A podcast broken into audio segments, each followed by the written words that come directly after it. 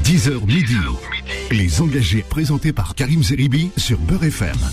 Bonjour à toutes et à tous. Très heureux de vous retrouver. Euh, comme tous les vendredis avec l'équipe des engagés, euh, nous avons Zora à la réalisation, euh, notre Fodil Bellamri national qui, m'accompagne avec Loupineda, donc deux journalistes qui préparent l'émission avec moi et qui font l'ordre du jour, euh, qui permettent de contacter aussi les invités. On a beaucoup d'invités dans les engagés euh, toutes les semaines, comme vous pouvez le remarquer. On fait en sorte d'avoir des, des invités de, de choix, de premier plan, parce qu'on a envie de vous faire plaisir. On a encore une émission qui va être riche euh, cette semaine, riche euh, d'informations, riche d'actualités. On a une sortie euh, de Noël Le qui a fait beaucoup parler, le président de la Fédération française de football, euh, qui d'ailleurs a fait état d'une décision de, de mise en retrait avec euh, euh, un président par intérim qui a été nommé, Monsieur Diallo. On va y revenir. euh, au cours de cette émission, on attaquera même notre émission avec euh, Noël Le.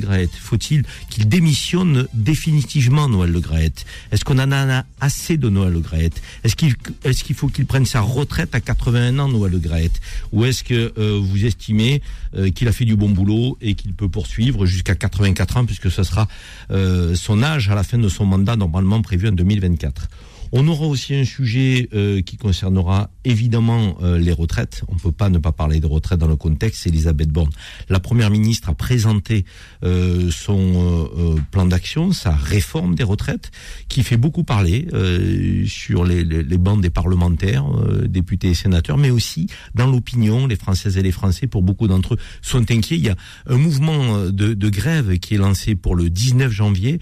Va-t-il être suivi? Est-ce qu'on est à l'aune d'un grand mouvement d'ampleur sociale dans le pays avec une convergence des mécontentements du privé et du public Euh, Donc c'est une question qu'on abordera. On aura évidemment nos, nos rubriques euh, avec Hervé Serroussi, notre avocat marseillais euh, qui nous parle là de la liberté d'expression avec la sortie de, de Michel Houellebecq. Est-ce qu'on peut tout dire? Est-ce qu'on peut se permettre de tout dire? Est-ce qu'on peut insulter, humilier euh, euh, Là, en l'occurrence, ce sont les musulmans avec euh, des paroles de Houellebecq régulièrement qui portent atteinte à la dignité de nombreux musulmans. Maître Serroussi nous dira la liberté d'expression, quelles en sont ses limites? Est-ce qu'il y en a? Est-ce qu'il n'y en a pas de limites, justement?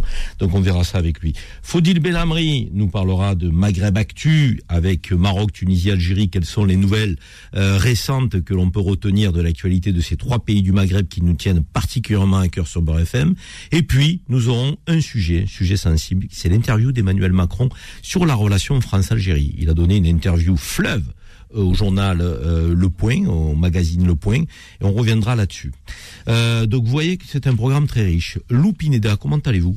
Très bien, Karim, et vous? Ça va en forme? Super. Toujours pour votre émission. Vous avez, merci, c'est gentil. Euh, c'est c'est très apprécié des gens que vous sollicitez pour l'émission. À chaque fois, ils me rappellent derrière, Lou Pineda, elle est super, elle est extra. Ça fait plaisir, Lou, ça fait plaisir. Donc je vous le dis. Et je le dis à nos auditeurs. Comment va Faudil Belhamri Très bien, Karim, très très bien. Bon, euh, la Tunisie, la, la Kabylie, se passe, ça se passe bien Ça se passe Kabylie? très bien. Hier, on a fêté Inéyer. Eh ouais, Enéa, c'est le nouvel an berbère.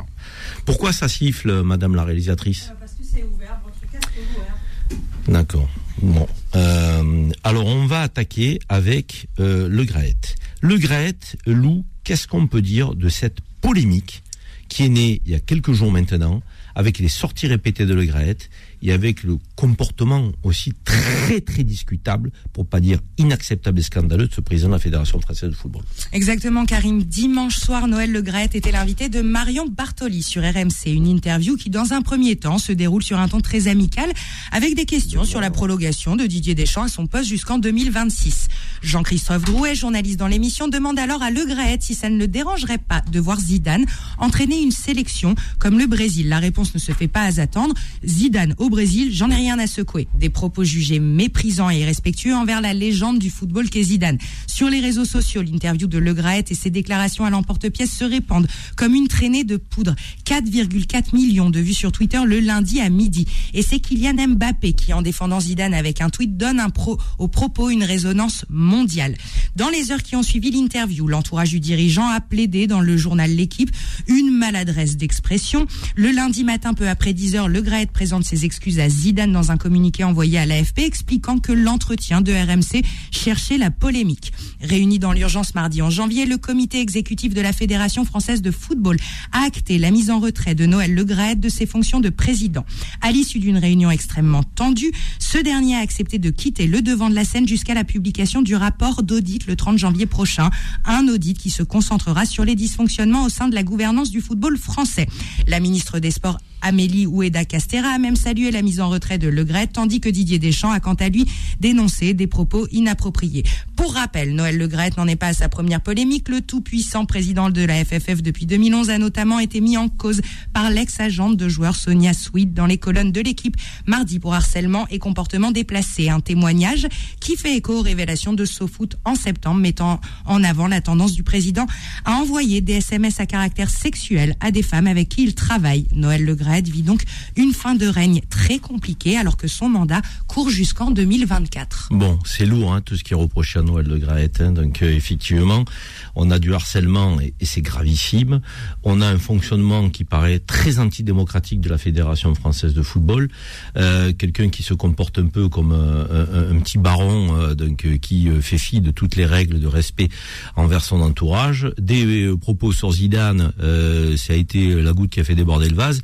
Il faut dire que le vase était déjà bien plein. D'ailleurs, moi, je suis un peu surpris euh, que tout le monde se soit insurgé des propos sur Zidane. Bien, il fallait le faire, mais euh, on n'a pas eu euh, la même indignation concernant les, les, actes de harcèlement envers envers les femmes. Donc, c'est quand même assez gravissime que tout le monde parle de démission de Le Gret au moment où il parle mal de, de la légende de Zidane et que ces appels à la démission, mais ils n'ont pas été quand même très puissants lorsqu'il harcelait les femmes. Donc, est-ce à dire que des propos sur Zizou sont plus graves que le harcèlement des femmes. Moi, je ne pense pas. Je pense que le harcèlement sur les femmes, c'est gravissime et que déjà, à partir de cet acte-là, on aurait dû mettre dans la balance la démission de Le. On ne l'a pas fait. Alors, en ligne, nous allons avoir Michel Moulin, qui est créateur du journal et du site sportif Le Disport, et qui est aussi euh, euh, candidat, qui a été candidat, et qui est un ancien candidat à la présidence de la FFF. Il était à, la Coupe du Monde au Qatar, Michel Moulin. nous, l'avions eu en ligne, parce que nous voulions savoir comment ça s'était déroulé. Euh, on aime bien l'avoir parce que c'est quelqu'un qui fait pas de langue de bois, qui nous dit les choses très franchement, avec son, son, franc-parler habituel. On va avoir aussi en ligne Nasser euh, qui est aujourd'hui chef d'entreprise, mais qui est surtout un ancien joueur de foot professionnel. Dans l'ordre chronologique des clubs par lesquels il est passé, il a fait Nancy, la S Nancy, donc qui était le, le, club formateur de Michel Platini. Il a fait Niort, il a fait Ajaccio, l'île de Beauté, il a fait Metz, il est reparti donc du côté de la Lorraine, Sedan, pas très chaud dans ces villes-là. Hein. Puis il est redescendu au soleil, il est allé à Montpellier, Nasser Ouada. Et puis il est parti à Châteauroux.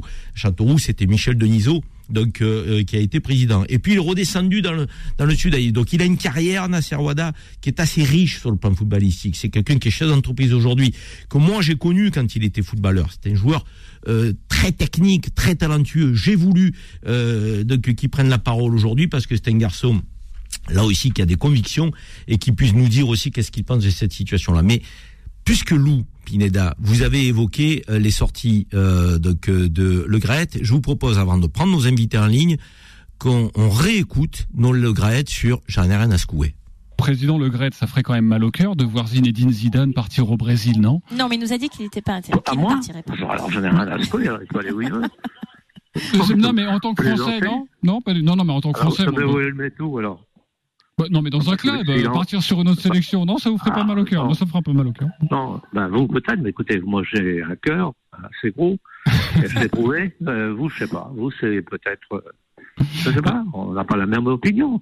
Il peut aller où il veut, dans un club. Il en aurait tant qu'il veut, en Europe, dans un grand club. Sélection, j'y crois à peine, en ce qui me concerne. Bon, vous voyez les propos quand même, il commence par Jean Nascoué, il peut aller où il veut. On parle de Zinedine Zidane. Hein.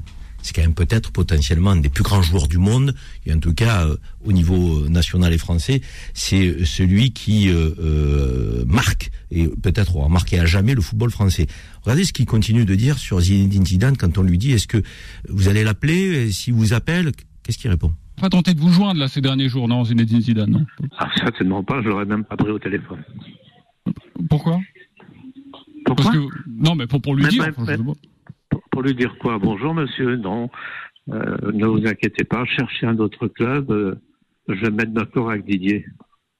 Non, mais en fait, ce qui, est, attra- ce qui est très, très intéressant dans vos réponses, c'est ce qu'on comprend dites-moi, vous vraiment. êtes, vous êtes vachement euh, là, là, là, très, très Zidane. Écoutez, faites-lui une émission spéciale pour qu'il trouve un club, une sélection. Quelle désinvolture, quel manque de respect.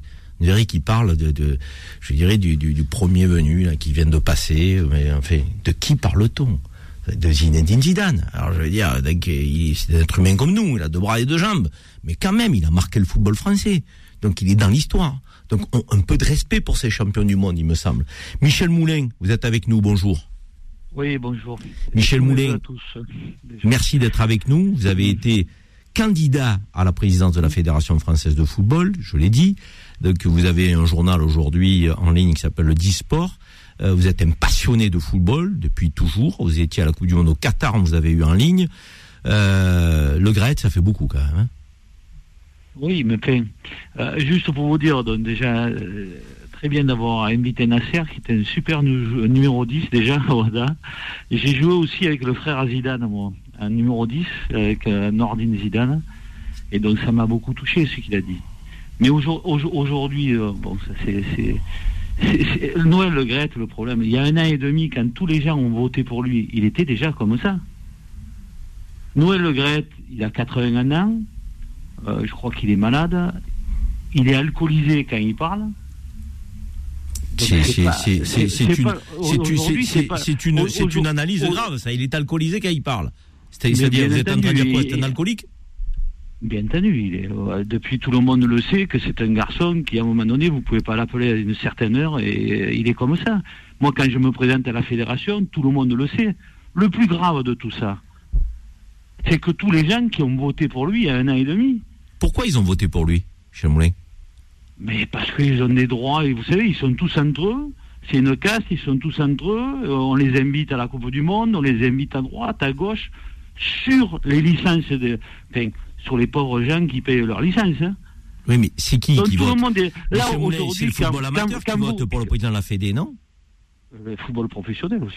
Oui, mais le football amateur, euh, pourquoi ils votent pour le les districts. Non, mais ils votent parce qu'ils sont 200 à voter. Tous les clubs ne votent pas. C'est une élection dans une cabinet téléphonique, comme je dis. Donc ils ont tous, euh, à un moment donné, un, il il est secrétaire, un, il est ci. Ils, ont- ils ont tous des avantages. Vous inquiétez pas, ils ont tous des avantages. Quand on a Ce eu les... je dis, les- ce que je dis aujourd'hui, euh, Karim, Oui. c'est que Noël Le Graët, 81 ans, vous savez, si on était corse, on dirait euh, euh, les vieux, on les touche pas. Mm. C'est p- C'est gravissime. Mais il y a un an et demi, quand tous les gens qui sont aujourd'hui à la fédération votent pour lui, mais il devrait avoir honte aujourd'hui. Il Mich- devrait se Michel dans la. Michel C'est-à-dire aujourd'hui, dans le comité Michel exécutif. Di- Écoutez-moi, dialoguez Karim, avec moi, laissez-moi finir. Dialoguez avec moi. Est-ce qu'il faudrait Hum. qu'il démissionne, là? Mais, il lui et tous, tout le comité exécutif, là, les Diallo, les, les Sanjak, les Olas, dehors, ah, il Carrément. faut changer. Tout le monde. Mais il pourquoi? Qu'est-ce il qu'ils ont à faut- voir les autres? Mais ils ont validé ça.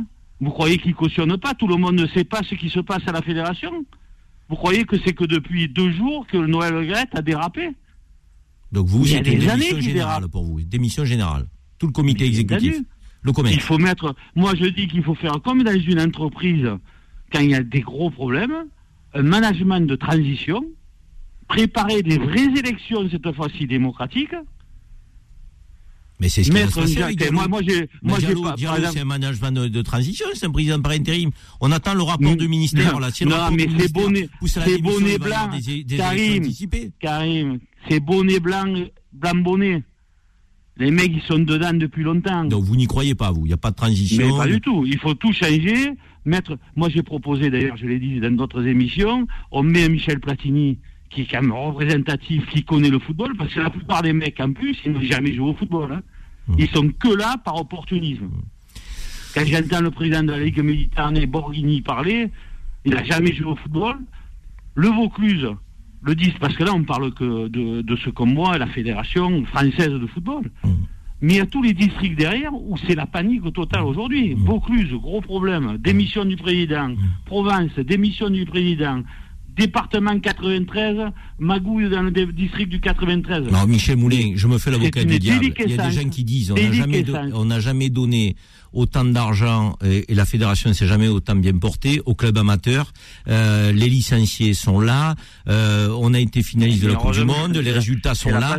Donc quand, quand on dit ça, euh, je veux dire, Hum, ça hum, existe hum. aussi. Je veux dire, il y a de, il y a des licenciés, il y a des amoureux du football, il y a des clubs amateurs qui ont touché des millions d'euros parce que la fédération non, a, non, a redistribué. non, non, non, Donc, non, arrêtez, ça, c'est ce que, c'est ce que, c'est ce que- dit la Fédé. C'est vrai non, ou non, pas mais ça, ce... mais non, mais c'est faux. Interrogez les petits clubs de football. Moi, j'y vais. Je suis... Moi, je sais, j'ai fait le tour en France aujourd'hui pour aller voir des clubs. Mais pas du tout. Ils leur donnent deux ballons, deux jasubles. Nasser, Nasser Wada, Nasser Wada, vous êtes avec nous. Bonjour Nasser. Bonjour à tous. Je voulais vous présenter mes vœux déjà de, bo- de bonne année 2023 et la santé pour, pour Merci, vous merci. Et tous vos auditeurs. Et je passe un, un grand bonjour à, à Michel et merci pour, pour vos compliments. Vous Merci. avez été trop élogieux à mon égard, je pense. Alors, avant, que, avant la première pause, euh, Nasser, j'avais envie de vous entendre. Est-ce que vous avez été choqué euh, par euh, toutes les affaires qui tournent autour de la Graette Est-ce que vous avez été surpris? Est-ce que vous estimez que la démission euh, s'impose pour ce président de la Fédération française de football? Ben, je, je, je pense, et vous l'avez, vous l'avez très bien dit, Karim, je pense que déjà, bon, effectivement, l'affaire Zidane, c'est la goutte d'eau qui a fait déborder le vase. Mais moi, je m'insurge qu'il n'ait pas été déjà euh, mis sur la table une, éventuelle démission par rapport à tout ce qui, tous les dérapages qu'il a pu avoir auparavant, que ce soit par rapport euh, aux conditions de travail au Qatar, par rapport à, cette, affaire d'harcèlement. Et de toute façon, tout le monde le savait. Moi, j'ai une personne qui, qui travaillait à la FFF pendant cinq ans. Et C'était euh, tout le monde le savait, hein. Tout le monde le savait. Mais je pense que comme il avait cette, cette, ce pouvoir et cette envie de vouloir euh, fermer toutes les vannes et de maîtriser tout, personne n'avait peur de lui dire quoi que ce soit. Et je pense que le fait d'avoir euh, d'être intervenu de, cette façon avec une, telle condescendance, ça prouve quand même que comme on, on dit, comme vous avez dit, Zidane, ça reste quand même un, grand joueur, une belle personne au, regard des- de toutes les personnes en France et même dans le monde, et d'avoir une telle condescendance, ça prouve que la personne. Pour elle- vous, c'est la elle- démission. Pour vous, c'est la Ah oui, démission, pour moi, ça ne discute moi, pas. Moi, sincèrement, parce que, parce que le fait d'avoir mis euh, Monsieur Diallo euh, euh, en intérim, je pense qu'il est l'arbre qui cache la forêt. hein. Restez avec nous, Nasser, restez avec nous. Michel Moulin est aussi avec nous. On fait une première pause donc, et, et on revient pour poursuivre sur le débat Fédération française de football, démission de Le Graët ou pas. Donc appelez-nous, on va prendre Jamel aussi de Paris qui nous a appelé, qui est en ligne avec nous. À tout de suite, les amis. Les engagés, engagés reviennent dans un instant. 10h midi.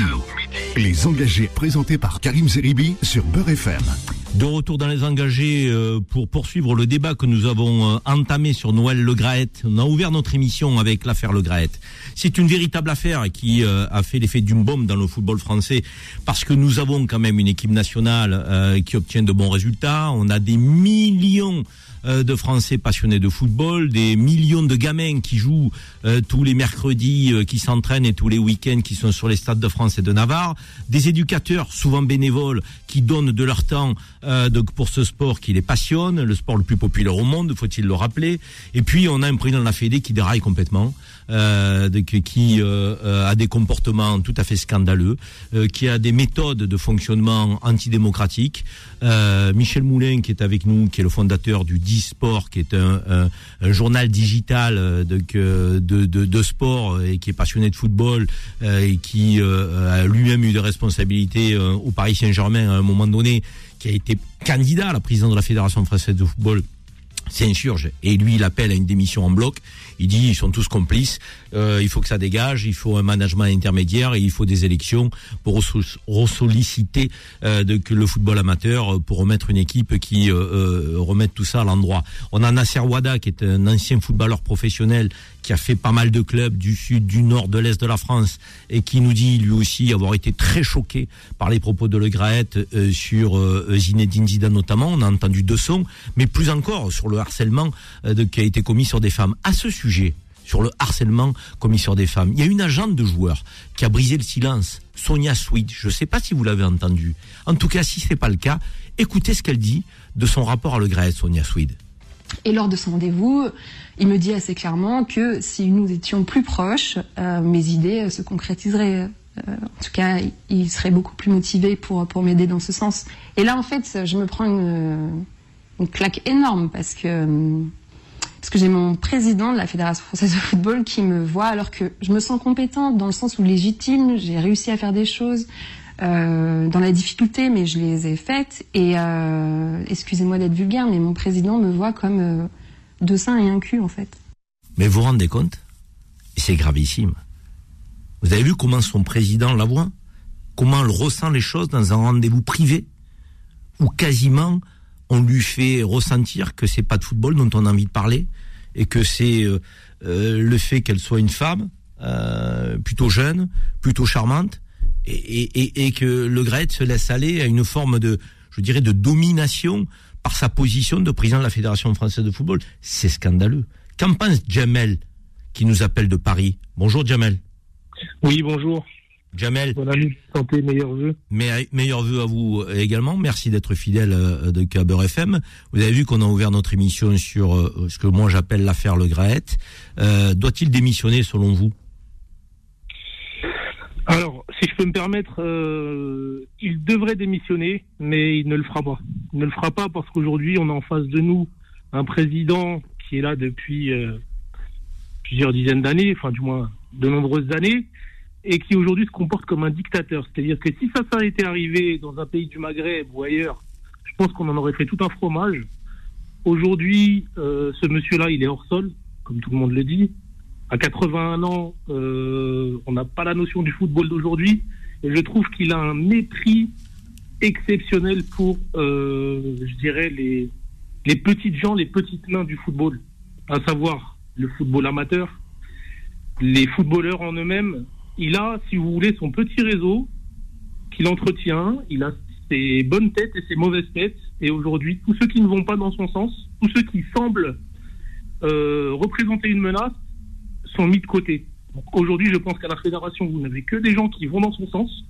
À partir du moment où vous n'avez autour de vous qu'une cour qui, qui, qui dit amène à tout ce que vous dites, forcément, si c'est la seule manière de fonctionner, ben vous allez avoir des gens qui vont refuser et donc qui ne vont pas avancer, et des gens qui vont acquiescer et qui, eux, vont prendre les bonnes places. Donc si autour de vous, vous avez que des gens qui vous amènent à tout ce que vous dites, forcément, vous vous sentez tout puissant. Jamel, vous êtes comme Michel Moulin, vous pensez que c'est une démission en bloc euh, du, du COMEX, de la Fédé, euh, qui serait nécessaire?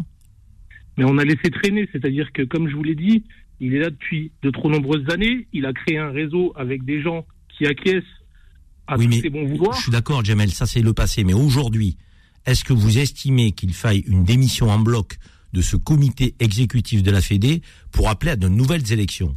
Mais évidemment, parce que c'est un réseau. C'est encore, pour moi, c'est une famille. C'est-à-dire que on peut pas s'insurger aujourd'hui de ce qu'on a euh, cautionné pendant plusieurs années. Jamel, qu'est-ce qui vous a le plus choqué? Les propos sur Zidane ou le harcèlement sur les femmes? Dans l'ordre. Dans l'ordre, euh, le harcèlement sur les femmes, mais ça c'est connu depuis des années. C'est-à-dire qu'aujourd'hui, euh, c'est bien beau de, de, de, de commencer à en parler après le mépris qu'il a eu pour Zidane, mais je pense que ces affaires-là, si on suit un, un petit peu l'actualité sportive, elles existent depuis plusieurs années. Il y a euh, des bruits de couloir euh, et il a une relation particulière, effectivement, euh, qui est parfois euh, à la limite du professionnel avec les femmes qui entourent la fédération. Merci Jamel. Merci de votre clarté en tout cas.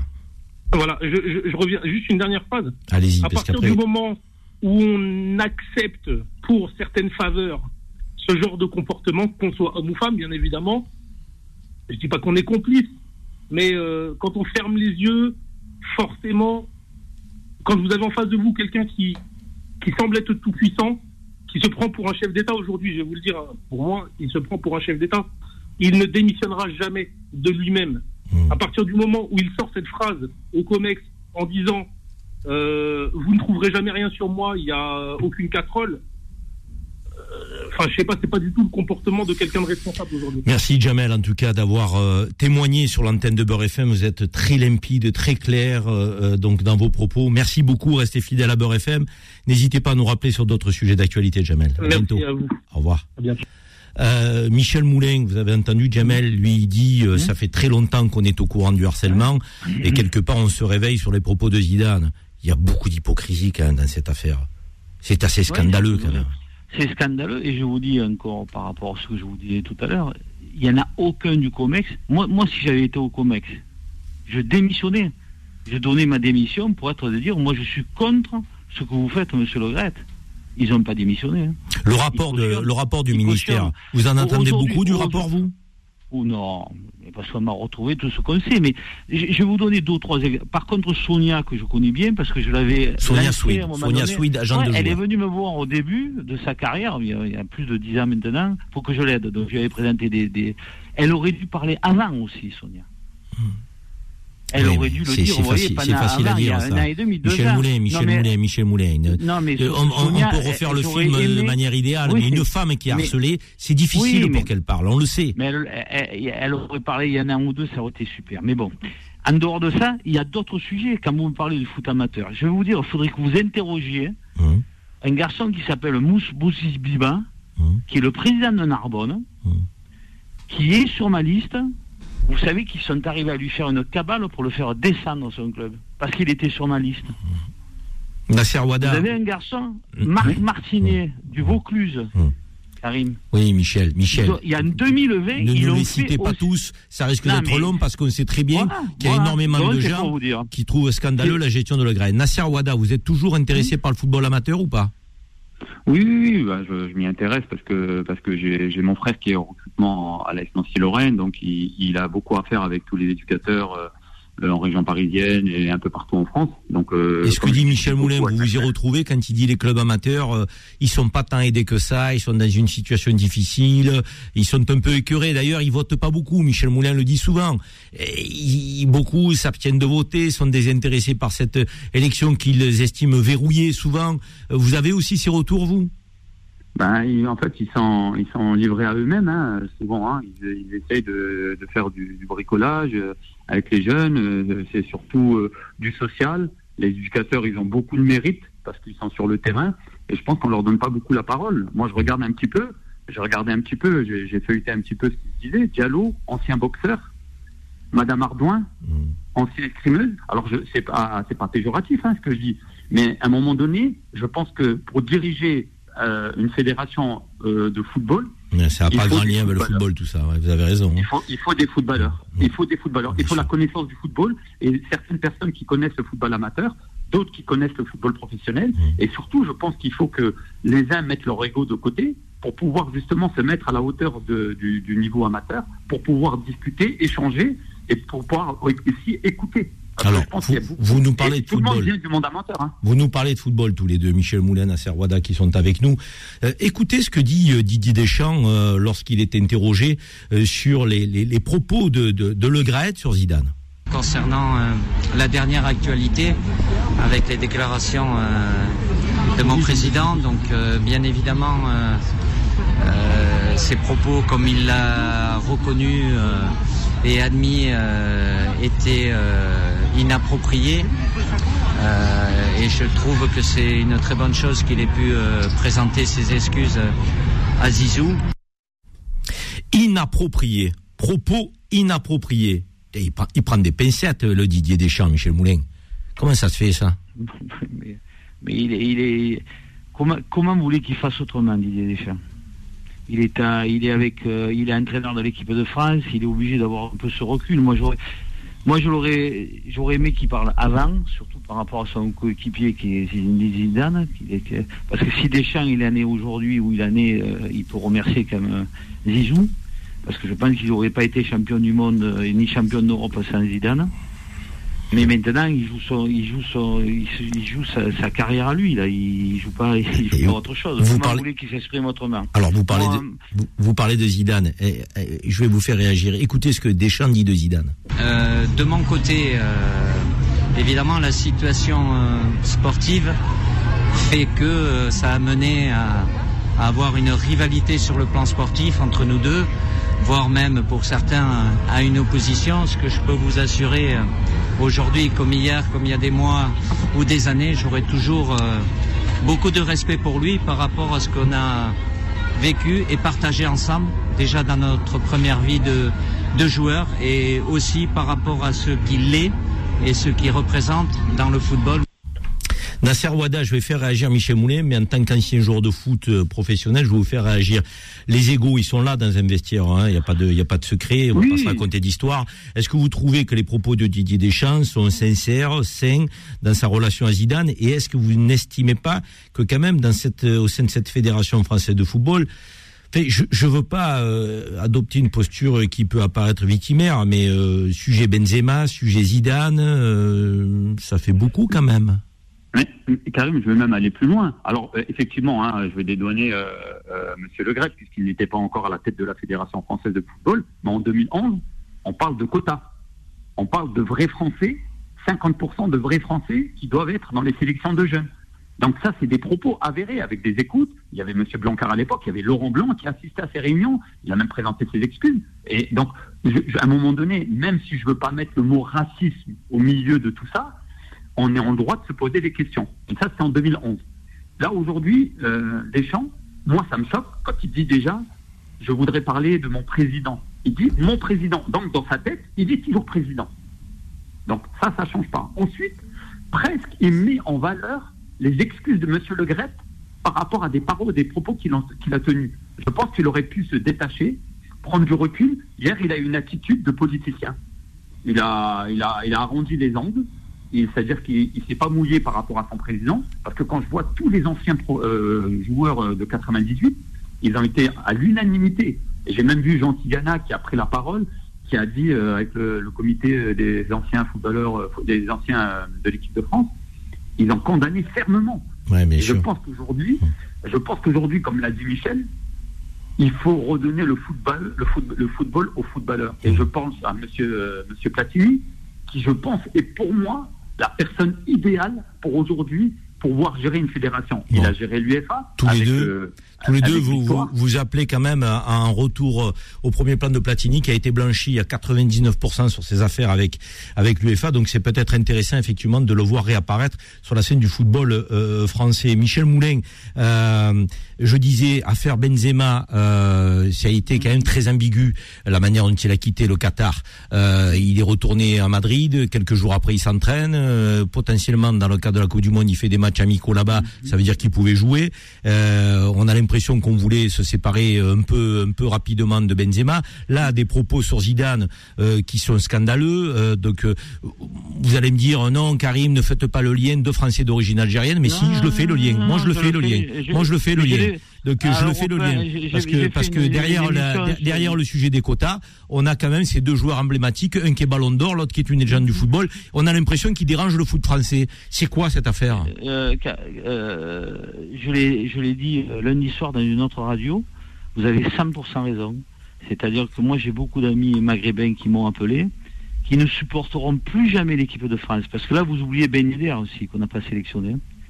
Mais moi ce que je peux vous dire aujourd'hui, ce que ces gens font aujourd'hui est très grave pour la suite suite de notre pays. Parce qu'ils font une quand je me suis battu pour que Benzema vous vous rappelez j'ai été le premier à dire pourquoi Benzema n'est pas sélectionné pourquoi on nous le dit pas.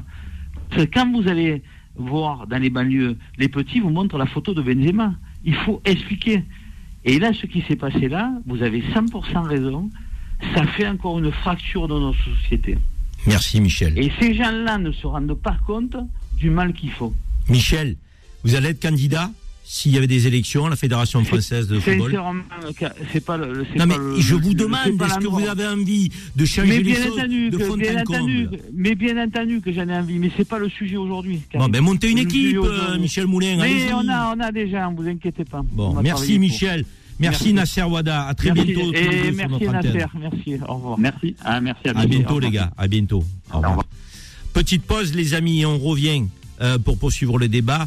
C'est euh, Maître Serroussi qui sera avec nous au retour de la pause pour nous parler de la liberté d'expression et des propos scandaleux de Michel Houellebecq. Les engagés, les engagés reviennent dans un instant. 10h midi. Les engagés présentés par Karim Zeribi sur Beurre FM.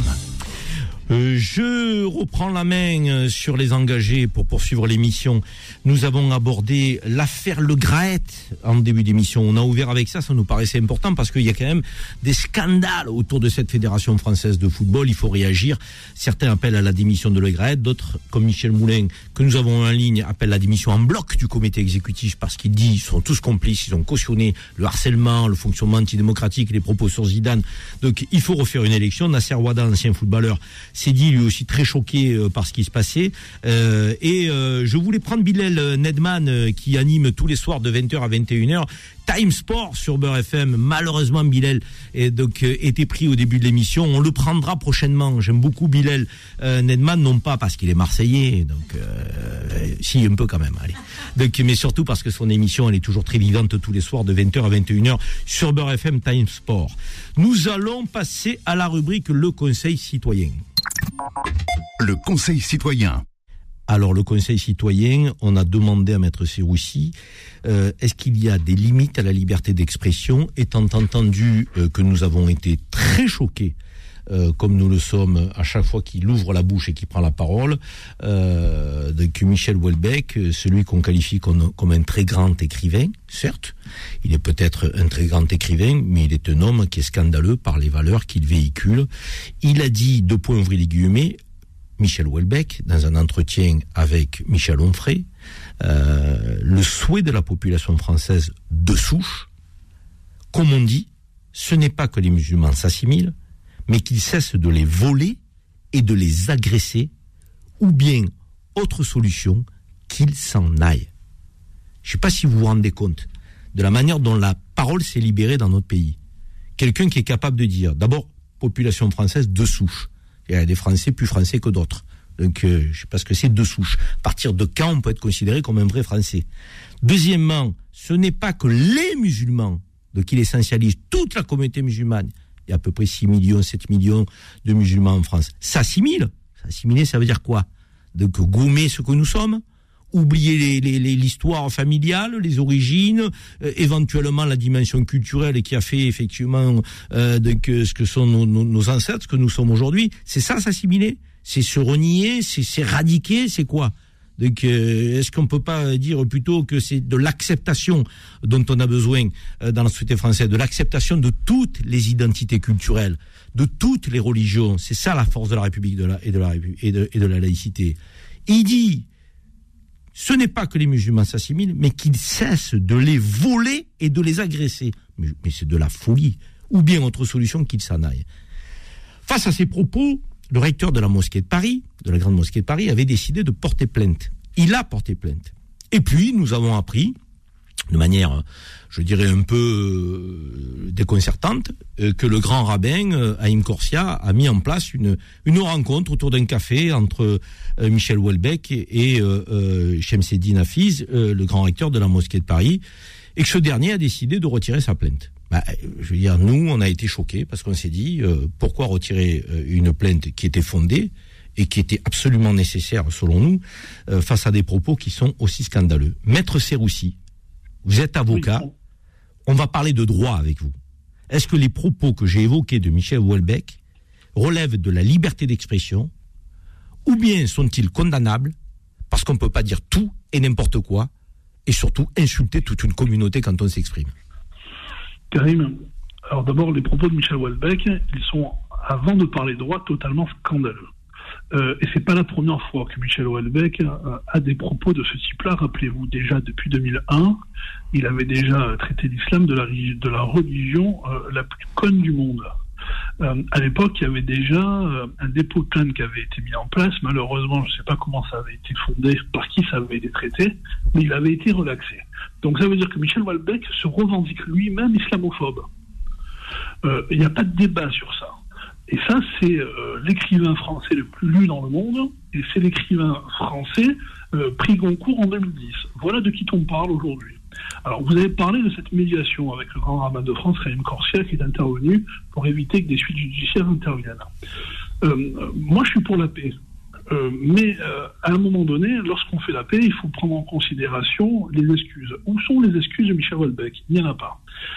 Maintenant, je prendre la cape d'avocat et je vais vous dire ce que je pense. La liberté d'expression, vous le savez, hein, c'est un droit constitutionnel qui est consacré euh, euh, depuis la, Constitution et donc depuis euh, de nombreuses années. En revanche, cette liberté, elle a ses limites, euh, Karim. Elle a ses limites et notamment la limite de l'incitation à la haine raciale. Alors Michel Houellebecq est assez intelligent puisqu'il dit, mais finalement, moi je sais pertinemment que l'islam n'est pas une race mais une religion, donc vous allez me rechercher sur une problématique raciale, alors que finalement, moi je m'attaque à une religion.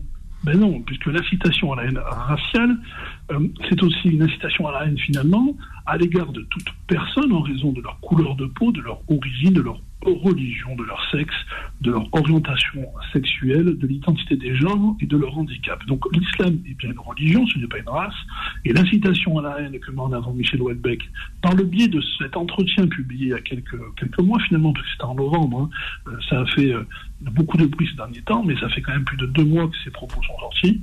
Pour moi, ils sont non seulement condamnables, et je ne l'explique absolument pas, que le recteur de la mosquée de Paris ait retiré sa plainte. Ça me semble complètement farfelu. Et là, je voudrais, si vous me laissez euh, la parole, Karim, rebondir sur toute autre chose. La problématique institutionnelle, finalement, de l'organisation de l'islam en France. Puisque vous avez dû voir, Karim, tout comme moi, que même si aujourd'hui le recteur a retiré sa plainte, il n'en demeure pas moins que d'autres intervenants, eux, vont déposer plainte. Donc on n'y comprend finalement plus rien, puisqu'on a de l'autre côté aujourd'hui... Euh, le- Ah, Il y a d'autres intervenants qui déposent plainte, maître? Pardon? Il y a d'autres intervenants qui déposent plainte? Aujourd'hui, on a donc effectivement le Conseil français du culte musulman qui a annoncé déposer plainte, ainsi que l'Union des mosquées de France. Donc en fait, on n'y comprend réellement plus rien. On a une sortie euh, médiatique de la part du grand recteur qui finalement fait un, un retour en arrière à la suite d'une rencontre et, et, et allez voir les conditions de la rencontre, Karim. Je ne sais pas si vous avez vu les conditions de la rencontre. Raïm Corsia décide de euh, faire rencontrer Michel Houellebecq et le grand recteur de mosquée. On doit se plier à l'agenda de Michel Houellebecq alors que c'est lui qui incite à la haine religieuse, c'est lui qui profane ces insanités contre l'islam. Euh, finalement, ça a lieu autour d'un café, on sort de là et puis euh, entendez bien les propos du grand rabbin qui, moi, m'ont quand même surpris. Euh, euh, il est heureux, évidemment, que ça n'aille pas plus loin, qu'il estime qu'il y a un procès qui est inutile. Moi, je ne pense pas que ce procès soit inutile. Je pense qu'à un moment donné, il faut tout mettre sur la table et il faut aller au bout des convictions qui sont euh, celles, celles des représentants religieux. Ce n'est pas possible, à un moment donné, de faire machine arrière. Et on a, au final, si vous voulez, le grand rabbin de France, excusez-moi, qui euh, va avoir une déclaration qui est pour moi un petit peu surprenante, où il va euh, nous dire que Michel Houellebecq est un grand penseur. Euh, moi, je pense que Michel Houellebecq pense beaucoup de bêtises, justement. Donc, aujourd'hui, je ne comprends plus ce qui se passe. J'ai été interpellé par les propos scandaleux de Michel Houellebecq, qui n'est pas n'importe qui, mais qui commence à faire n'importe quoi, et depuis trop longtemps. Je pense qu'à un moment donné, il faut les cesser. Cesser ces propos contre une religion qui euh, est assimilée à du vol, qui est assimilée à un Bataclan à l'envers, mais dans quel pays sommes-nous? Est-ce qu'aujourd'hui on s'est battu pour avoir une liberté d'expression, pour entendre contre une euh, religion de telles insanités? Ce n'est pas possible. Alors moi je demande aujourd'hui simplement que la même rigueur qu'on a avec toutes les autres religions, que ce soit le judaïsme, le christianisme, lorsqu'on nous attaque, nous juifs, nous chrétiens, nous musulmans, aujourd'hui avec cette rigueur, eh ben, elle s'applique pour l'islam. Il n'y a pas de raison aujourd'hui de dire qu'on fasse une, une, une, une, sorte d'appréciation à géométrie variable euh, et euh, finalement d'avancer, de reculer. Non, euh, voilà. Moi aujourd'hui, C'était la rubrique de maître. Merci, maître. On ne peut pas être plus clair que vous. Et c'est pour ça qu'on vous aime sur Beurre FM. Merci, maître. À la semaine prochaine. vous.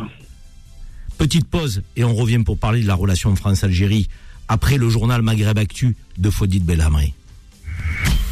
Les engagés, les engagés reviennent dans un instant. 10h midi. Les engagés présentés par Karim Zeribi sur Beurre FM. De retour dans les engagés, nous avons entendu Maître Serroussi nous parler de la liberté d'expression, mais surtout des propos scandaleux de Michel Houellebecq. Beaucoup ont rappelé le standard de, de Beurre FM euh, cette semaine euh, parce qu'ils demandaient pourquoi la plainte avait été retirée euh, de, que sur Michel Houellebecq par la Grande Mosquée de Paris. Donc on souhaitait en parler. On nous donnerons la parole au grand recteur de la mosquée s'il le souhaite, évidemment.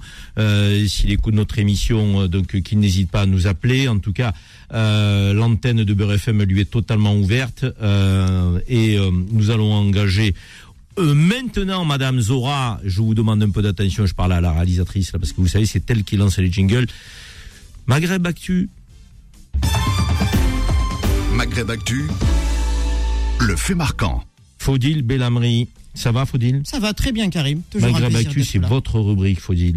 Eh ben- Vous allez nous parler du Maroc, de la Tunisie et de l'Algérie en nous donnant des nouvelles fraîches de ces trois pays du Maghreb. Eh ben, on commence par le Maroc, mon cher Karim. L'entreprise française Forestia, spécialisée dans la fabrication d'équipements automobiles, va renforcer sa présence au Maroc à travers la création d'une nouvelle usine à Salé qui se trouve à 3 km de Rabat. Dans ce sens, un protocole d'accord a été signé entre le groupe et l'État. L'objectif de cet accord est de consolider la position du groupe dans l'écosystème automobile marocain, a indiqué un communiqué conjoint, notant que cet investissement permettra la création de 1400 emplois directs à l'horizon 2028. Du côté de la Tunisie, le président de la République, Kaïs Saïd, a désigné Keltoum Ben Rajab Kaza en tant que ministre du Commerce et du Développement des Exportations. C'est ce qui ressort dans un communiqué publié par la présidence de la République hier. Le même communiqué montre que la nouvelle ministre a déjà prêté serment. Pour rappel, le chef de l'État récemment limogé Fadila Rabhi Ben Hamza et son chef de cabinet à quelques jours d'intervalle. Un limogeage qui intervient dans un contexte marqué par l'action de l'inflation et qui touche le pays et des pénuries des produits alimentaires.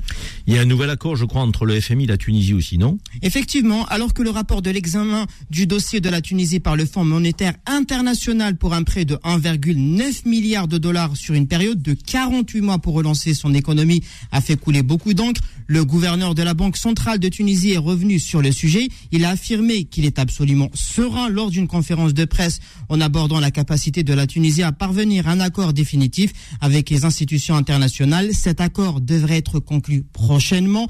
Rappelons que la Tunisie vit une crise économique inédite et fait face à un déficit budgétaire de 7,7%. L'inflation a atteint 10,1% dans le pays et les prix de l'alimentation flambent encore davantage en hausse de 14,6% par rapport à la même période de l'an dernier, mon cher Karim. Une actualité sportive du côté de l'Algérie. Eh ben, coup d'envoi ce soir jusqu'au 4 février du championnat d'Afrique des Nations réservé aux joueurs des championnats locaux en Algérie. La compétition va regrouper pour la première fois 18 nations battant le record des 16 pays enregistrés lors des précédentes éditions. Quatre stades réceptionneront la compétition, dont celui de Nelson Mandela Baraki, inauguré hier par le président de la République Abdelmajid Tebboune. Le stade du 19 mai d'Annaba, rénové pour l'occasion, celui de Shahid Amlaoui de Constantine et Mouloud Hafdi à Oran. La cérémonie d'ouverture aura lieu au stade Nelson Mandela à partir de 18h aujourd'hui en la présence du président de la FIFA Infantino plusieurs personnalités sportives, dont Samuel Eto'o, JJ Okocha, Didier Drogba, Asamoah Gyan, Eladji Diouf, Roger Mila, Adebayor, Karim Agui seront de la partie. Le chanteur Soul King animera un show avec d'autres artistes. Une forte affluence est annoncée pour la cérémonie d'ouverture et le match entre l'Algérie et la Libye à partir de 20h. Une grosse ambiance est attendue pour l'occasion, mon cher Donc Karim. une grande fête pour le football africain en Algérie avec cette ouverture à Alger et toutes les personnalités que vous avez citées, Faudil, autour du président Tebboune. Exactement. Et peut-être il y aura aussi des invités d'honneur. Petite information, Karim, le Maroc normalement sera bel et bien de la partie. Ah, ça fait plaisir. Euh, On parle de sport là, donc euh, il faut que tout le monde euh, se retrouve à Alger pour cette belle compétition. Euh, vous vouliez le faire en coup de cœur, mais je, je tiens à ce que vous en parliez maintenant. Le nouvel an berbère Yenayer. Donc euh, ça nous tient là aussi particulièrement à cœur Exactement. au sein de Beurre FM, que vous savez que les fondateurs euh, de la radio Beurre FM euh, sont d'origine berbère, donc euh, kabyle plus précisément. Et comme on dit toujours, pour savoir où on va dans la vie, il faut savoir d'où on vient. Donc ne jamais oublier d'où on vient, c'est fondamental. Alors nouvelle en berbère Yenayer. Alors la, la communauté Amazir en Algérie, en Afrique du Nord et également dans le monde entier célèbre le Nouvel An ou appelé communément Yenayer, une fête traditionnelle ancestrale présente en Afrique du Nord depuis des siècles. La journée d'hier a marqué le, le 2973e année du calendrier agraire. Cet, événement a été célébré dans l'union et la joie dans le centre du pays, où des riches programmes culturels marqués par la participation de plusieurs wilayas ont été organisés à l'occasion. En revanche, mon cher Karim, à Paris, Naïr était de la partie. C'est aussi l'occasion pour la, pour la mairie du 19e arrondissement d'offrir pour la sixième année consécutive des repas traditionnels à plus de 14 000 enfants des écoles maternelles primaires de l'arrondissement. D'autres événements culturels sont prévus ce week-end dans plusieurs villes françaises. Merci Faudil, euh, très belle nouvelle an pour tous les berbères euh, du monde euh, pour cette nouvelle année.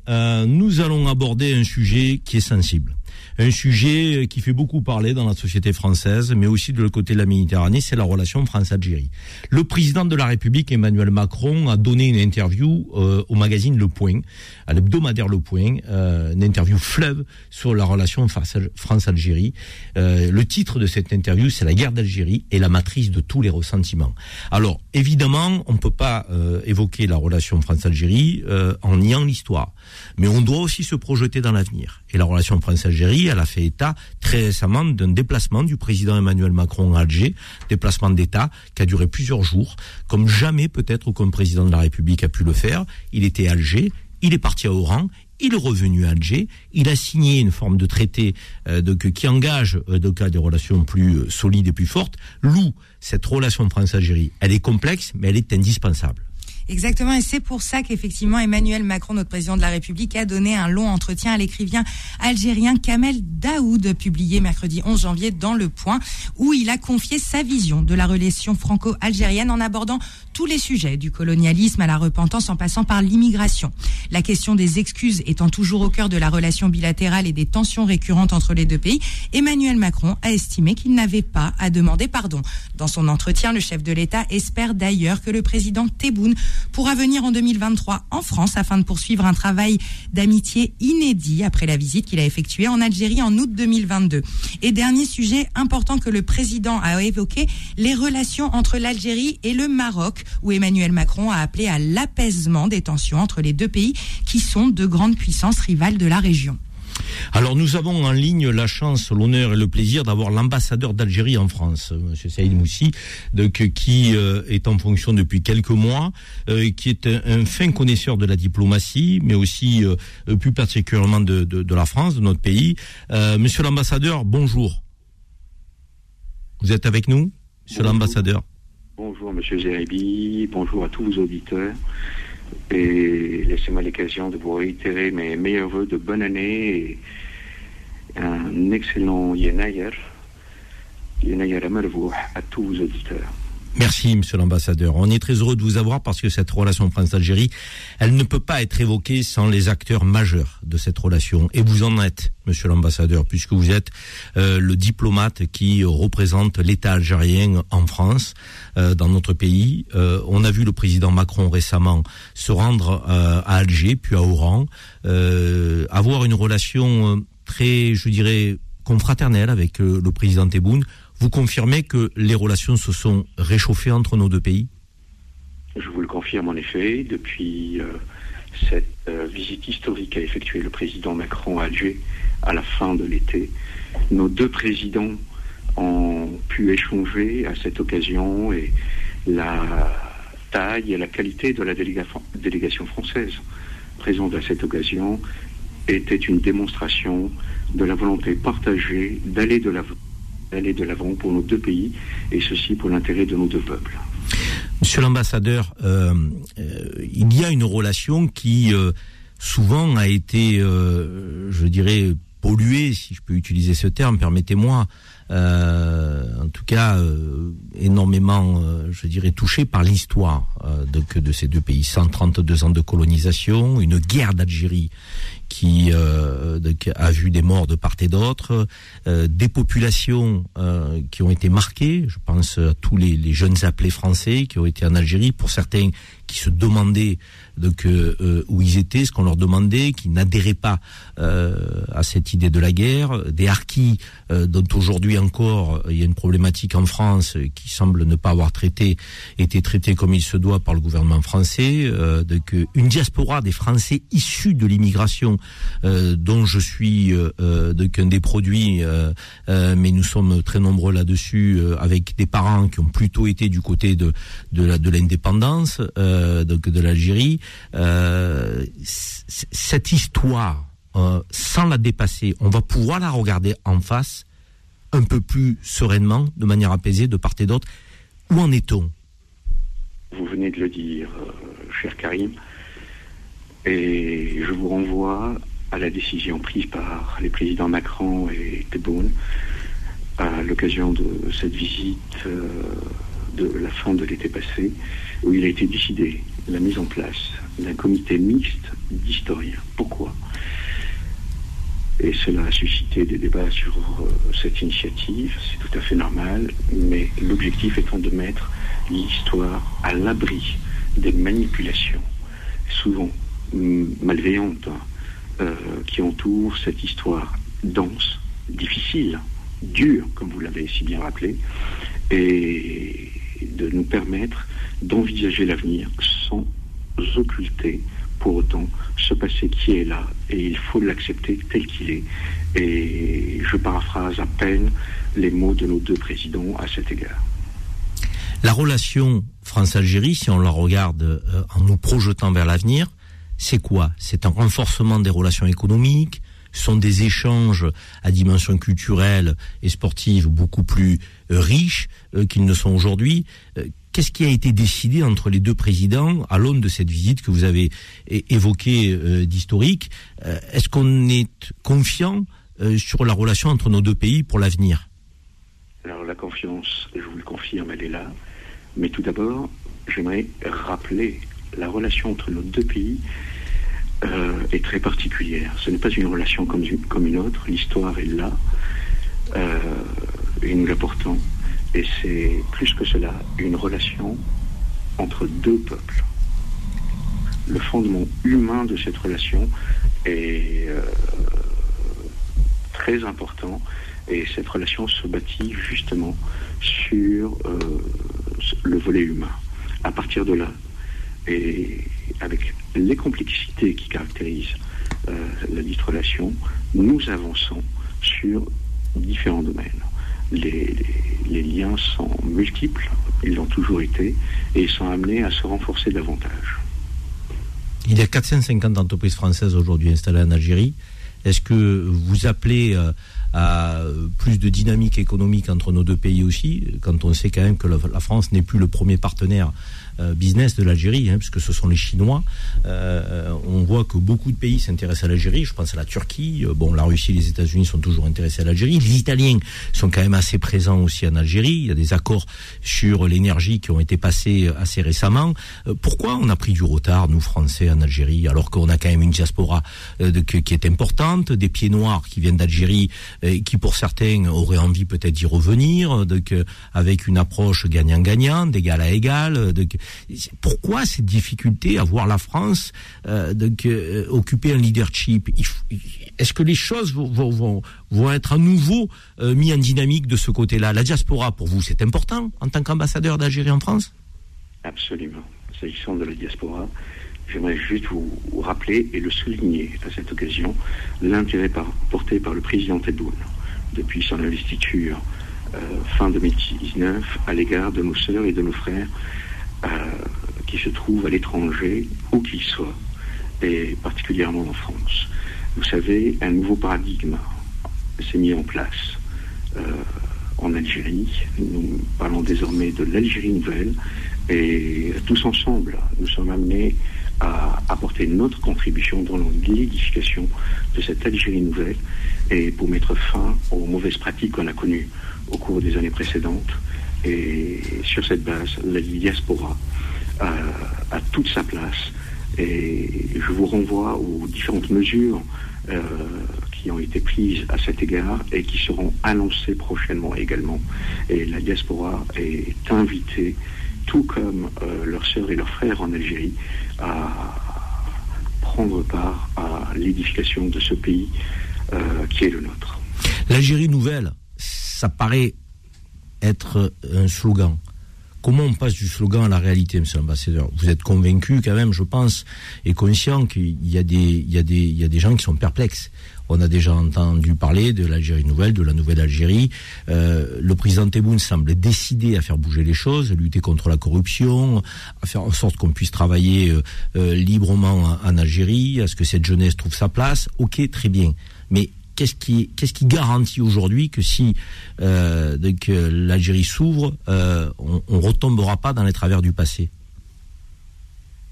Alors vous l'avez si bien rappelé, cette Algérie nouvelle s'inscrit dans une dynamique qui s'oppose aux pratiques malveillantes du passé. De quoi être perplexe On peut le comprendre au départ. Notre pays a vécu des moments très particuliers, des moments complexes. Je vous renvoie au Hirak béni originel de départ qui a permis de sauver le pays de la catastrophe, qui a permis l'élection du président Tebboune et depuis l'engagement d'une nouvelle dynamique. Euh, S'agissant de l'économie, je reviens à votre question de départ, euh, je vous renvoie à la nouvelle loi de finances et à l'ensemble des mesures qui ont été prises depuis. La lutte contre la corruption reste une des priorités, mais plus que cela, euh, quand on parle de paradigme, c'est la mise en place d'un nouvel écosystème basé sur l'éthique, davantage d'éthique, pour nous permettre, nous, enfants de l'Algérie, euh, d'aller de l'avant.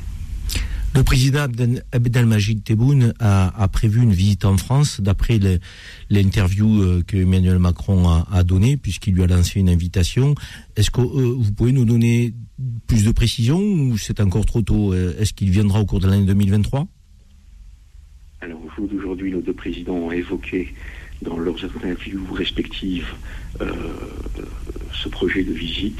Et pour s'agissant de la date, disons qu'il est encore un petit peu tôt pour, euh, pour vous en dire davantage. Merci, monsieur l'ambassadeur. On vous remercie très sincèrement. On sait que vous avez un agenda qui est, et qui est bien rempli parce que la, tâche n'est pas simple pour euh, euh, un diplomate de votre niveau euh, donc, euh, en France. Mais vous avez répondu présent à notre invitation. On espère que dans quelques semaines, vous viendrez en plateau avec nous pour une émission un peu plus longue, pour qu'on rentre dans le détail avec des, des acteurs de la société civile aussi qui auront des questions à vous poser. On vous souhaite une très belle année, une belle année à l'Algérie et toujours et encore des liens très renforcés entre euh, nos deux pays. Merci, monsieur l'ambassadeur. Merci à vous et à vos auditeurs. Juste un dernier mot. S'agissant de l'Algérie nouvelle, je peux vous souligner qu'il s'agit bel et bien d'une réalité qui prend forme. J'ai écouté votre programme euh, euh, au cours des minutes qui avaient précédé mon intervention et je vous en remercie encore une fois.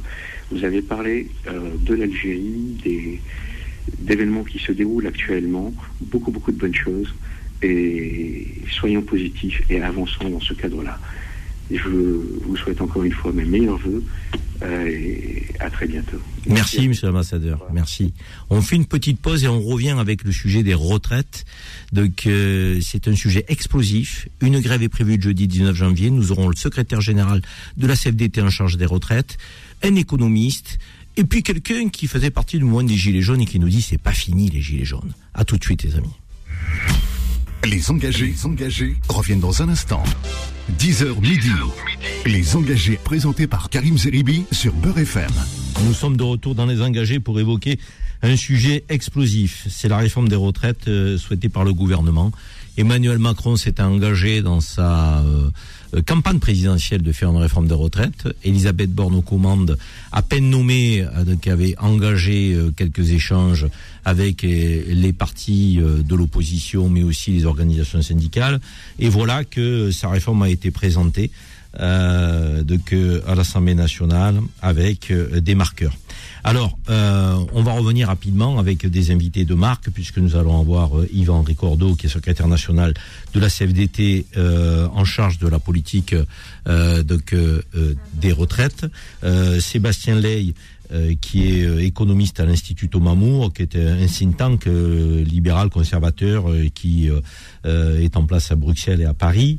mais nous aurons aussi un citoyen engagé, puisqu'il faisait partie des, des Gilets jaunes, et on va aborder avec lui potentiellement les mouvements sociaux dans notre pays. Est-ce que ça peut repartir avec des manifestations d'ampleur, mécontentement, une forme de colère qui se cristallise euh, à partir de la réforme des retraites, mais aussi surtout avec les problèmes d'inflation que subissent les Français, une augmentation des prix un peu euh, l'énergie euh, qui flambe.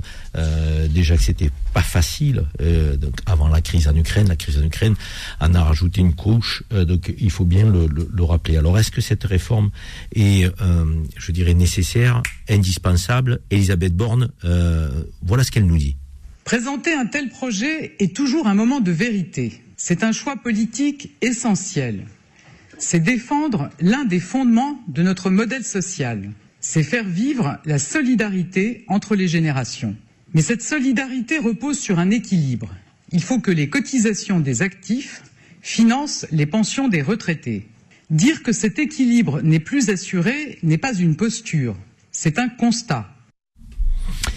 Yvan Ricordo, bonjour. Bonjour. Vous êtes secrétaire national à la CFDT en charge des retraites, si je puis dire.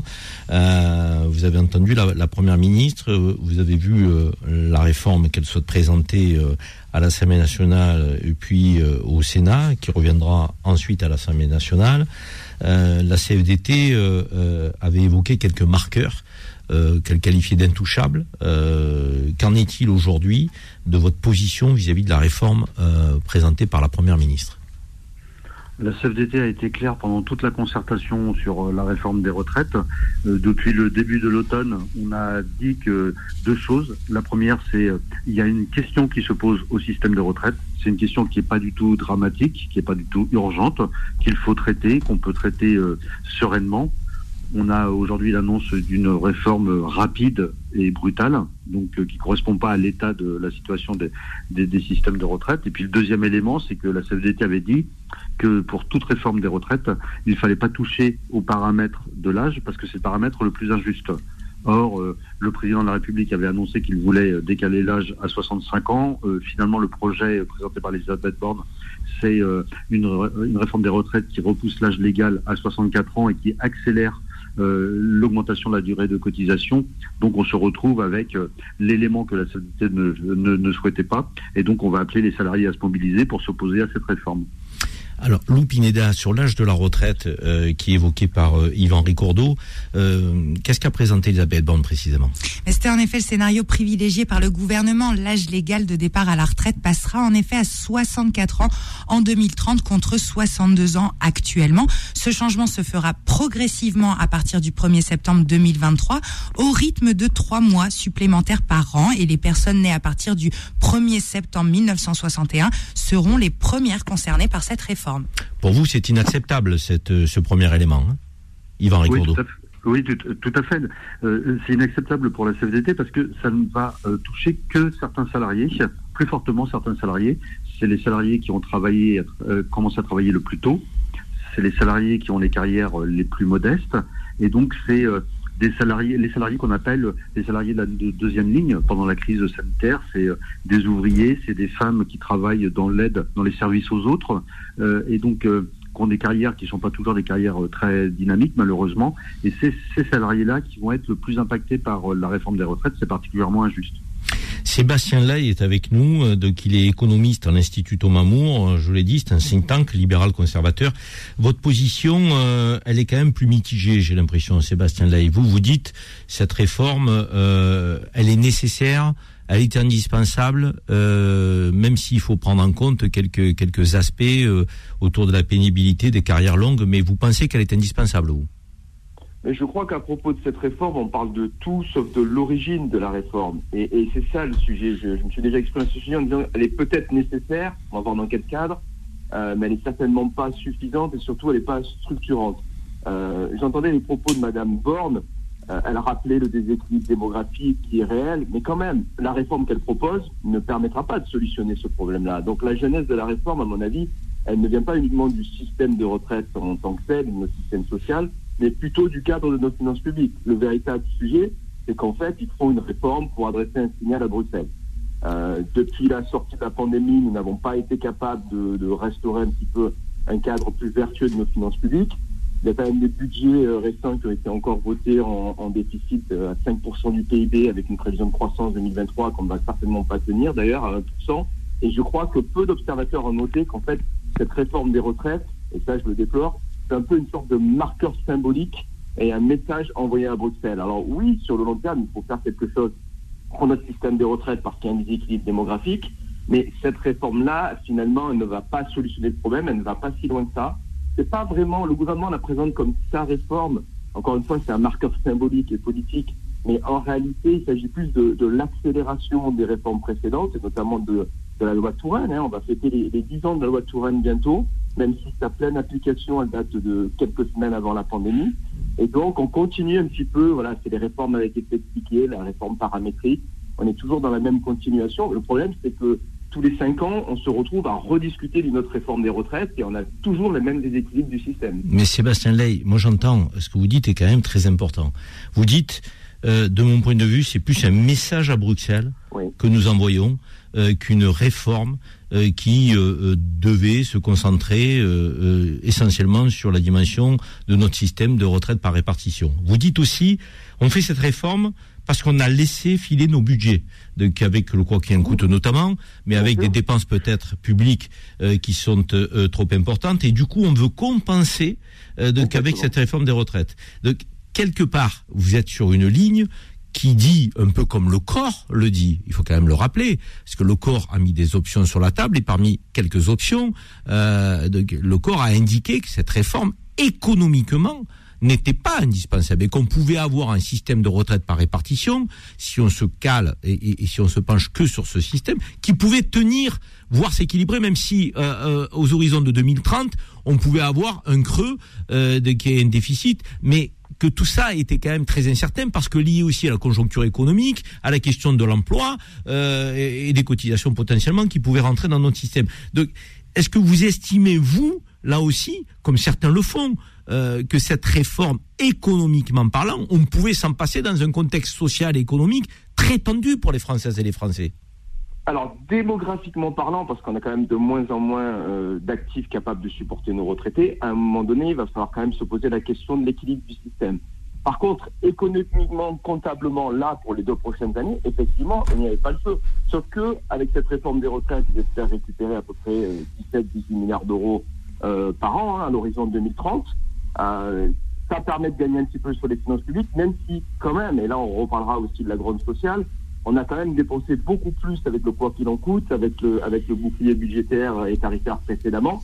Et donc, même cet effort-là qu'on demande aux Français, en réalité, rien qu'avec le promesse 2023, on l'a on a déjà mangé. Donc, il y a très peu de rationalité économique derrière cette réforme. Moi, je pense que, en, honnêtement, en tant qu'économiste, je suis plutôt modeste quand je m'exprime sur le sujet. Je pense que les véritables marqueurs de la réforme, sont politiques et symboliques. C'est d'abord pour Emmanuel Macron de dire, voilà, ma grande réforme des retraites, je vous l'avais annoncé, je, je vais la faire quand bien même ça n'a rien à voir avec ce qu'initialement il avait annoncé. Hein. Il devait faire une réforme systémique qui aurait été plus ambitieuse. Là, j'aurais pu discuter du sujet en vous disant bah, peut-être qu'il demande des efforts avec la retraite par points, etc. Mais il y a une véritable solution finalement au dysfonctionnement, notamment de euh, ce déséquilibre démographique et, et, et, financier pour le financement de notre système de retraite.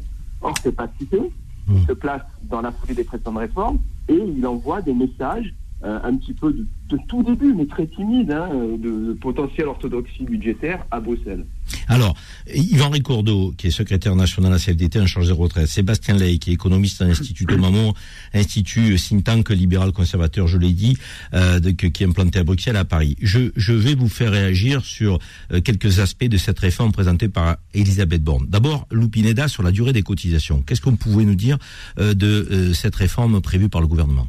Pour bénéficier de sa retraite à taux plein, il faudra dès 2027 avoir travaillé 43 ans. Concrètement, pour toucher une pension complète, les travailleurs nés à partir du 1er septembre 1961 devront désormais avoir cotisé 42 ans et 3 mois durant leur carrière contre 42 ans actuellement. Les travailleurs nés en 1965 seront les premiers à devoir cotiser durant 43 ans. Il sera toutefois possible de bénéficier d'une retraite à taux plein à partir de 67 ans, même sans avoir cotisé l'ensemble des trimestres requis. concernant les régimes spéciaux, que nous a dit Elisabeth Borne? C'est la fin des régimes spéciaux, Karim, car la plupart seront fermés. Seront notamment concernés les nouveaux embauchés à la RATP, la SNCF, dans les industries électriques et gazières, à la Banque de France. La liste est encore un petit peu longue. En revanche, les régimes autonomes, professions libérales et avocats, et ceux très spécifiques comme les marins, l'Opéra de Paris, la Comédie Française, eux, continueront d'exister. Et sur les contreparties euh, à caractère, j'allais dire, un peu euh, social, euh, de dimension sociale, par exemple, la pension minimum va-t-elle être augmentée? C'était une promesse de campagne d'Emmanuel Macron, en effet, maintes fois martelée. Le gouvernement augmentera bien le minimum de pension de 100 euros par mois pour les personnes qui partiront à la retraite à partir du 1er septembre 2023. Les petites pensions vont donc être valorisées à 85% du SMIC, soit environ 1200 euros net pour les futurs retraités ayant une carrière complète. La mesure sera étendue aux actuels retraités. Près de 2 millions, a priori, de petites retraites vont être augmentées. Yvan Ricordo, est-ce que euh, ce marqueur que vous avez posé comme étant, euh, je dirais, inéluctable à une discussion possible, l'âge de départ à la retraite, euh, qui a été, je dirais, dépassé par le gouvernement, puisqu'il ne vous a pas entendu à ce niveau-là, la durée des cotisations qui passerait à 43 ans, 44 pour certains, hein, attention, qui commencerait très tôt. Là aussi, on sent qu'il y a une forme de, je dirais, d'ambiguïté, parce qu'on a eu un tableau euh, qui euh, nous a été transmis par le, le, gouvernement. Quand on commence à 14, 15, 16, 17 ou 18 ou 19 ans, donc finalement c'est 44 ans et pas 43 ans.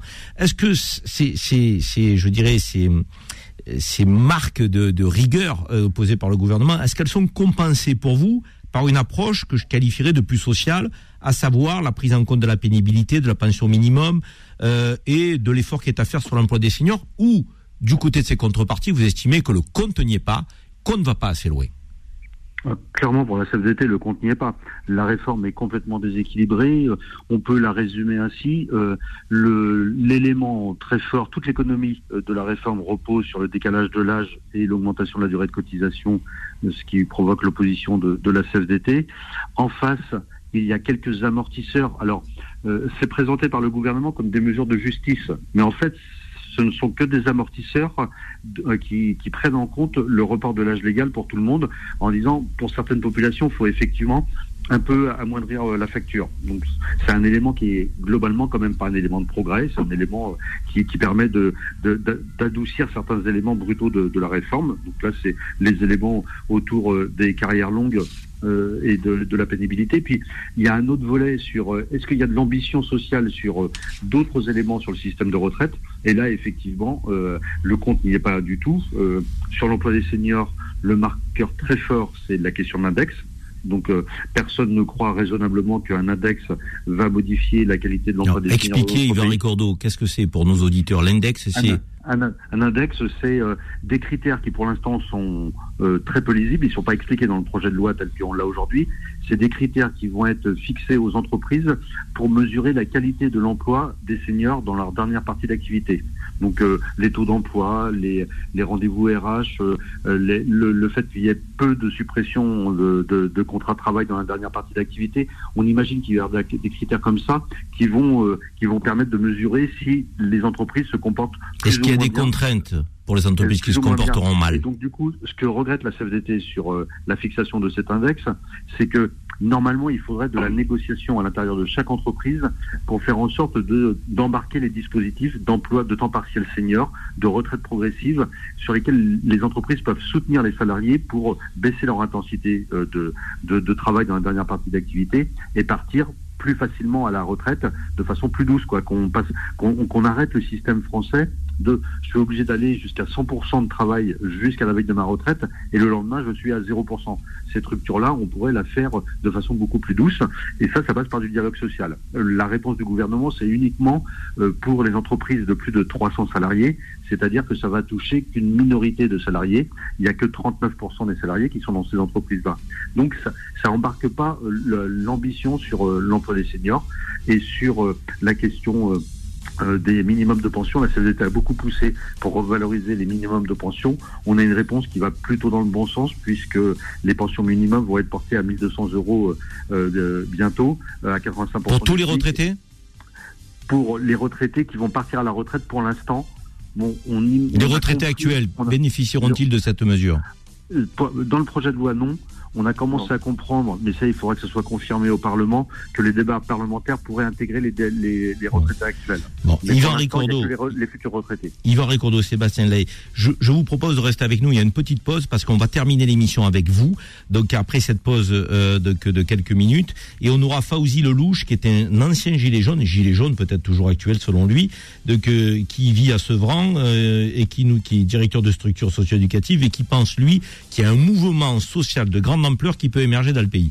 À tout de suite, messieurs. Petite pause et on revient vers vous. Les engagés, les engagés reviennent dans un instant. 10h midi. Les engagés présentés par Karim Zeribi sur Beurre FM. Nous sommes de retour dans les engagés pour la dernière ligne droite de notre émission. On a euh, décidé d'évoquer euh, la réforme des retraites qui a été présentée par Elisabeth Borne, une réforme euh, qui fait grincer beaucoup de dents du côté des syndicats. On a la CFDT avec nous aujourd'hui, Yvan Ricordo, qui est secrétaire national en charge des retraites pour la CFDT. On a Sébastien Ley, qui est un, économiste à l'Institut euh, qui est un think tank libéral conservateur basé à Bruxelles, à Paris. Et on a Fauzi Lelouch, qui est avec nous. Fauzi Lelouch, qui est un gilet jaune, qui est directeur de structure socio-éducative, culturelle et sportive. Il est originaire de Sevran. Bonjour Fauzi. Bonjour Karim, bonjour les auditeurs. Merci d'être avec nous, Fauzi. Vous êtes euh, un gilet jaune de la première heure. Notre question, euh, c'est est-ce que cette réforme des retraites va être la goutte qui fait déborder le vase après l'augmentation des prix, la difficulté des Français euh, face à l'inflation, donc l'énergie, les loyers, les re- ressources de première nécessité, les aliments dans les grands supermarchés et autres. Les Français n'en peuvent plus. 50% d'entre eux ne partent plus en vacances. Donc il y a une situation qui devient quasiment intenable. Vous pensez que c'est euh, ça augure d'un d'un mouvement social important Il y a une grève jeudi 19 janvier, un appel à la grève euh, porté par les syndicats, euh, mais aussi des, indépendants. Euh, Qu'est-ce que vous en pensez, vous? Ben, je pense que effectivement, hein, comme vous l'avez dit, euh, c'est vraiment la, goutte qui fait déborder le vase. Le souci, c'est que si l'ensemble des Français et des citoyens de ce pays avaient que ce problème des retraites, euh, la plupart d'entre eux, aujourd'hui, euh, vu la crise économique et vu la crise euh, pour prétendent à pouvoir vivre au quotidien et avoir un, travail et un salaire, arriver déjà jusqu'à la retraite. Déjà compliqué. En plus, il y a eu beaucoup de manifestations toute cette année concernant le fait que les gens n'avaient pas assez de revenus et il y avait toujours plus à payer, toujours plus de charges. On a pu le voir sur le prix des carburants où euh, 60% euh, du prix, euh, par exemple, d'un litre de gasoil, euh, c'est euh, des taxes. Donc ça voudrait dire que, par exemple, là, on paye, euh, un litre à 2 euros, euh, on devrait le payer que 80 centimes, tout le reste revient à l'État.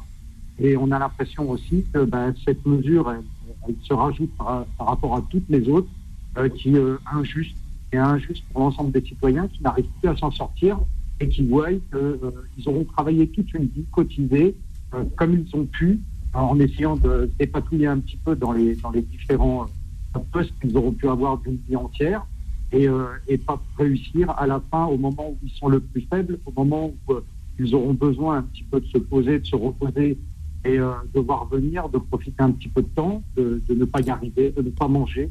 Euh, c'est déjà le cas de faire des choix entre se chauffer et manger ou euh, voilà beaucoup de Fauzi. mettre plus. Oui. Vous serez dans la rue jeudi? Ah, exactement, on sera dans la rue jeudi, mais on était dans, déjà le premier appel de, de janvier, ça a été euh, fait par la- un appel citoyen, parce qu'il était important euh, que ce soit les citoyens qui appellent, et derrière chaque étiquette, il faut savoir qu'il y a un citoyen. Et donc aujourd'hui, faut mettre les étiquettes de côté et se dire que c'est pour le bien commun qu'il faut se battre. Et aujourd'hui, il y a eu un appel, il y a eu un appel du 19, il y a eu un appel du 24, différents organismes, il y a les syndicats qui ont appelé. Il faut savoir que les syndicats aujourd'hui euh, ont la capacité à pouvoir bloquer le pays euh, dans les entreprises. Je pense que le gouvernement n'a pas conscience de, de, de l'état de, de situation de l'ensemble de- de- des Français sur lequel euh, aujourd'hui il n'y arrive plus. Et euh, je pense que ça c'est quelque chose où les gens comprendront. Il faut voir qu'il risque d'y avoir des blocages euh, dans tout ce qui est transport des personnes, transport des marchandises, et ça c'est le plus grave. Il pourrait y avoir aussi euh, euh, des, des- des problématiques encore de pénurie d'essence. Euh, nous, on se posait la question euh, pourquoi les syndicats ont encore choisi de poser des grèves en semaine, alors qu'il y a beaucoup de gens qui travaillent. Bah, on comprend si, si maintenant il y a, il y a des gens qui, ne, qui, qui sont contraints de ne pas pouvoir aller au travail par des blocages, aussi bien de transport ou quoi, il est évident qu'ils pourront aller manifester. Donc, euh, et il y a un gros appel aussi le samedi 21. Donc euh, j'invite moi euh, tous les citoyens, avant d'être en quartier ou ou quoi que ce soit, à venir manifester juste pour pouvoir dire non à cette politique qui est menée et, et qui est, à mon avis, depuis six ans. euh, Yvan Ricordo, Yvan Ricordo, quand vous entendez, quand- Yvan Ricordo, quand vous entendez Fauzi, qui nous dit pourquoi les syndicats appellent à faire grève le jeudi, ça peut gêner d'abord ceux qui vont travailler, qui veulent pas faire grève, et c'est quand même un droit aussi pour eux, et euh, ça permettra euh, ça ne permettra pas de mobiliser grandement parce qu'il y a des gens qui seraient venus le samedi donc, euh, dans une grande manifestation populaire. Vous appelez avec la CFDT à manifester jeudi pour faire reculer le gouvernement. Est-ce que le jour est bien choisi? Est-ce que le moment est bien choisi? C'est important quand même de créer aussi un contexte qui euh, euh, permet euh, à, ceux qui sont mécontents de venir rejoindre le mouvement. Oui, tout, à fait. J'entends deux choses dans l'expression de Fauzi et que je partage les, éléments d'illustration qu'il dit par rapport à l'opposition à la réforme des, retraites. On, on l'a dit très clairement à la Première ministre, au ministre du Travail. Il y a aujourd'hui de la colère sociale. Il y a eu plusieurs mesures qui ont été prises euh, ces derniers mois sur les questions d'assurance chômage, sur les questions de retraite aujourd'hui, qui sont des mesures de diminution de droits. Et on est dans une période de tension où il faut donner de la perspective, il faut donner des éléments de progrès. Et, c'est là-dessus que la CFDT souhaite mobiliser les salariés pour empêcher cette réforme des retraites. Et donc, du coup, sur la question du choix euh, de la date, ce que, ce que dit la CFDT, c'est tous les moyens sont euh, importants pour euh, mobiliser les salariés. On va faire des grosses campagnes de communication, d'argumentation pour décrypter euh, la réforme et, et expliquer euh, en quoi il y a d'autres solutions possibles. Ça, c'est le premier élément. Le deuxième élément, c'est qu'on a mis en ligne au niveau intersyndical une pétition sur euh, le, site change.org qui a en deux jours a réuni plus de 225 000 signatures déjà. Et donc, euh, c'est vraiment un, levier important pour montrer l'opposition. Et puis, on va appeler à des journées euh, de mobilisation des salariés. Alors, les organisations syndicales, elles ont l'habitude de mobiliser les salariés sur leur lieu de travail pour euh, montrer les oppositions. Donc c'est pour ça que la première date est sur une semaine, mais la CFDT a été très porteuse dans la première réunion intersyndicale en disant il y a d'autres habitudes de mobilisation aussi, il y a des questions de pouvoir d'achat qui se posent et on a très clairement demandé à ce qu'il y ait des prochaines dates qui soient des samedis aussi, telles que le demande Fauzi. Et je suis assez d'accord avec lui, il faut permettre une mobilisation très large et pour la mobilisation très large, il faut avoir un panel de, de, de, de réponses. Et dans ces réponses-là, il y a des manifestations le week-end aussi à organiser.